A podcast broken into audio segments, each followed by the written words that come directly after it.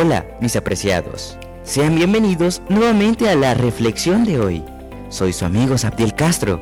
Les invito a orar antes de comenzar con nuestra reflexión de hoy. Querido Padre, gracias por esta nueva oportunidad de estudiar tu palabra. Gracias por darnos el privilegio de la vida. Que los consejos de hoy puedan ayudarnos en nuestra vida. Bendice a todos tus hijos de la iglesia de Costa Mesa y a todos aquellos que se unen en estas reflexiones. Lo pedimos en el nombre de Jesús. Amén. Hoy meditaremos en el capítulo número 13 del libro de Deuteronomio. Un pastor contaba la siguiente experiencia y de manera emocionante él contaba. Recuerdo que cuando tenía aproximadamente unos 10 o 12 años, una pareja de cristianos, autodenominándose profetas, llegaron a mi pueblo. La primera noche las personas llegaron intrigadas para saber cuál era el mensaje que estas personas traían. La primera noche hablaron del amor de Dios. Esto cautivó a muchas personas y en la siguiente noche se había duplicado prácticamente la asistencia. A medida que esta pareja veía que tenía más audiencia, sus mensajes eran más intensos. Es decir, eran mensajes de amonestación y sembraban el temor en el corazón de los oyentes. En algunas ocasiones llegaron a decir que si no hacían ciertas cosas, entonces Dios castigaría a ese pueblo.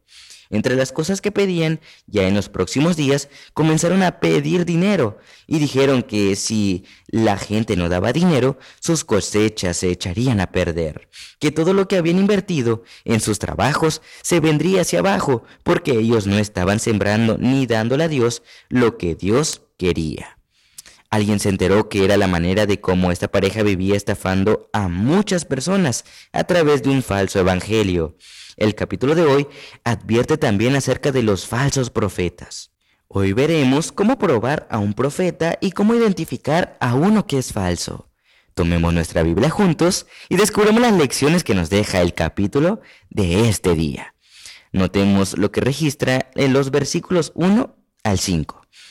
Si surge entre vosotros algún profeta o soñador de sueños y anuncia algún prodigio y se cumple la señal o el prodigio que anunció y te dice, vamos en pos de otro Dios que no conoces y démosle culto, no presentéis oído a las palabras de ese profeta, ni de ese vidente, porque el Señor vuestro Dios os prueba para saber si amáis al Señor vuestro Dios con todo vuestro corazón y toda vuestra alma.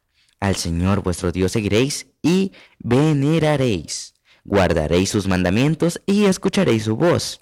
A Él serviréis y os llegaréis y ese profeta y ese adivinador de sueños ha de ser muerto. ¿Por qué trato de sacarte del camino que el Señor tu Dios te mandó? Porque aconsejó rebelión contra el Señor vuestro Dios que te sacó de Egipto y te rescató de la esclavitud. Así quitarás el mal de en medio. La advertencia de Dios es muy clara. Tengan cuidado con los falsos profetas. ¿Sabes que Jesús también advirtió acerca de esto para nuestros tiempos? En Mateo capítulo 24, versículo 24, dice que vendrán falsos maestros y que estos tendrían la habilidad de engañar incluso a los escogidos de Dios. ¿Cuántas personas hoy en día has escuchado o encontrado en las redes sociales que te hablan de un evangelio diferente? Un evangelio que lejos de acercarte a Dios, te aleja de Él. De estos debes tener muchísimo cuidado. De hecho, en su primera carta, en el capítulo 4, versículo 1, Juan aconseja, probad los espíritus, si son de Dios, muchos vienen hablando en el nombre de Dios, pero realmente lo que están presentando son criterios personales, ideas que vienen a su mente y les parece que son lo correcto y lo presentan como una verdad absoluta. Y muchos de esos textos que utilizan de la Biblia son sacados de su contexto únicamente para su conveniencia.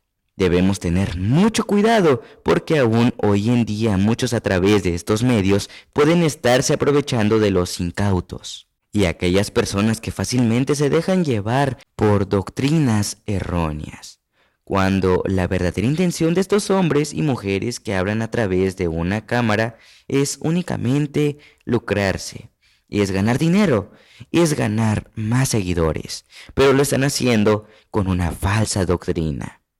ten mucho cuidado con estas personas. De hecho, hay al menos cuatro pruebas que debemos hacer para esos llamados profetas.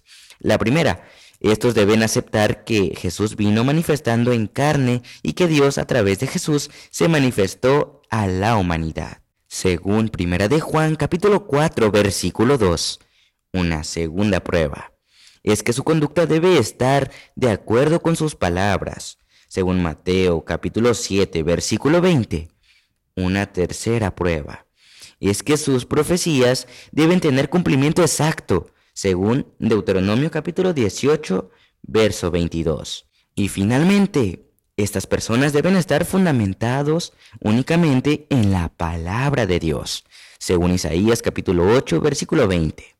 Amados, dice Juan, probar los espíritus si son de Dios, por lo tanto, tú debes hoy tener mucha sabiduría y pedirle a Dios discernimiento. Aún dentro de la misma iglesia se están levantando hombres que están profesando un evangelio diferente al que enseña la palabra de Dios. Insisto, están presentando principios o criterios personales y están haciendo a un lado la palabra de Dios. A estos debemos evitar. Es más, el Señor incluso registró en los versos 6 en adelante, si tu hermano, hijo de tu madre, tu hijo o tu hija o la esposa de tu corazón o tu amigo íntimo te incitan en secreto diciendo, vamos, sirvamos otros dioses que ni tú ni tus padres conocieron, dioses de los pueblos que están cerca o lejos de ti, o pueblos remotos del extremo de la tierra. No consistáis ni les des oídos, ni tu ojo lo perdone, ni les tengas compasión, ni los encubras. Nota, el Señor dice, Cierra tus oídos a esas personas. Cierra tus ojos. Ni siquiera los veas. Porque finalmente eso es lo que ellos quieren para poder obtener ganancias deshonestas.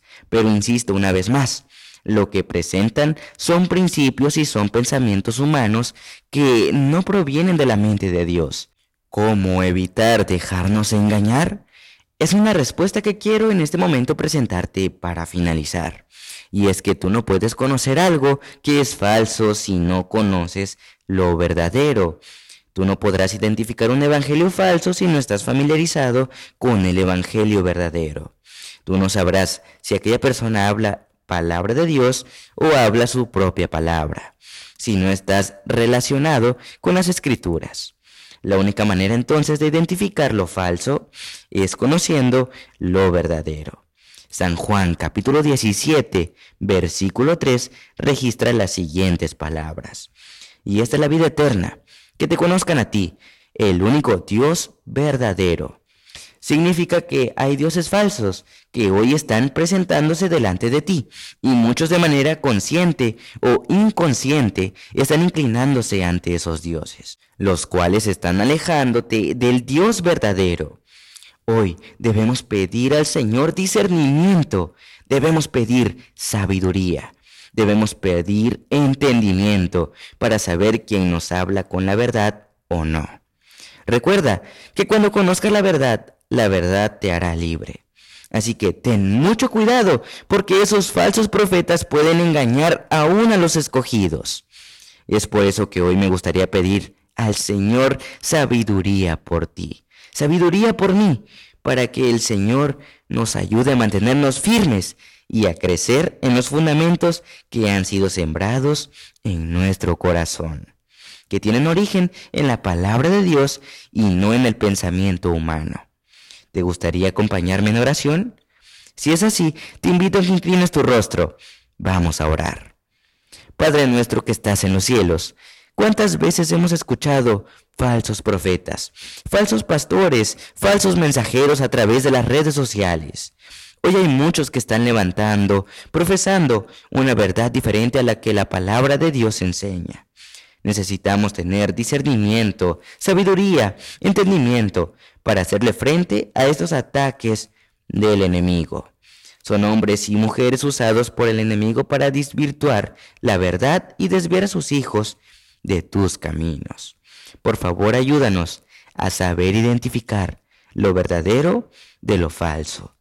No hay de otra forma que teniendo una relación íntima contigo y pedir sabiduría constante para no ser engañados.